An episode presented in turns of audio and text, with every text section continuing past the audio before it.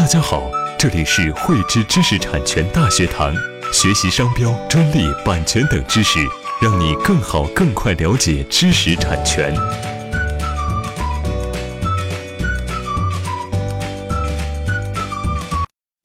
在现实当中呢，往往存在这样的一些专利侵权诉讼案件，在案件当中呢，它的涉案专利权利并不稳定，而且呢，被告也对涉案专利提起了无效宣告。但是呢，在诉讼过程当中，被告呢并没有向这个法院去申请终止审理，这样呢就会出现一种情况，在法院呢做出对被告不利的判决之后，专利复审委员会呢做出对涉案专利全部无效的这个决定，这样呢，被告他为了挽回被认定侵权、被判赔不利的一个判决，被告呢他只能去提起二审或者是再审，这样呢就会浪费掉巨大的人力和物力，而且呢。还会耗费非常宝贵的一个时间，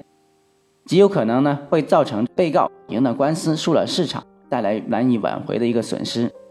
对于专利侵权案件当中的一个终止审理的一个问题，最高人民法院关于审理专利纠纷案件适用法律问题若干规定这的一个司法解释当中呢有明确的规定，人民法院呢受理的侵犯实用新型外观设计专利权纠纷案件，被告呢在答辩期内。请求宣告该专利权无效的，人民法院应当终止诉讼。对于专利侵权纠纷案件当中的一个被告，在诉讼当中提起这个终止审理，我们应当把握如下几个方面。首先呢，我们应当把握的第一个问题呢，是终止审理当中啊无效提出的一个时间节点的一个问题。对于提起终止审理的，我们一定要在答辩期内对涉案专利提起这个无效宣告请求。如果呢？超出答辩期限内再提取的无效啊，人民法院呢可以不受理终止审理的请求。其次呢，终止审理对于涉案专利它的这个权利类型啊也有这个要求。我们在这个实践当中呢，只能对没有经过实质审查而授权的这个实用新型专利和这个外观设计专利的一个就侵权纠纷案件当中呢提起这个终止审理。对于发明专利侵权纠纷案件当中提起这个终止审理的啊，人民法院呢它可以不予受理。最后呢，我们还应当来了解一下人民法院对于哪些情形可以不受理终止审理的一个请求。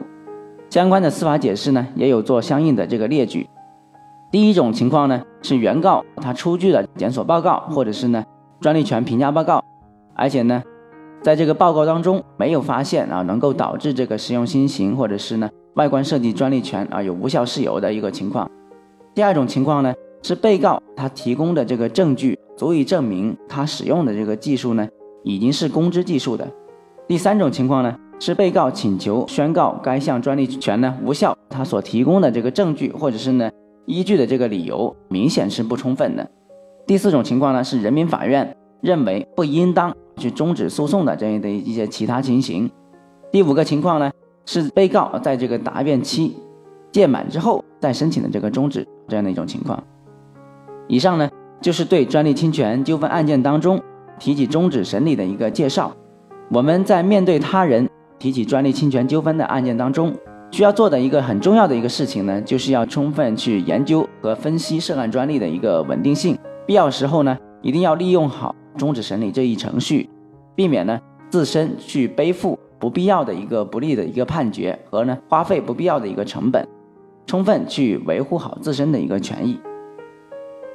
喜欢慧知课程内容的朋友，欢迎转发分享或在节目下方留言，还可以与我们老师进行互动哦。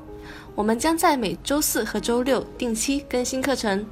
更多知识请关注慧知知识产权微信公众号。我们下期再见。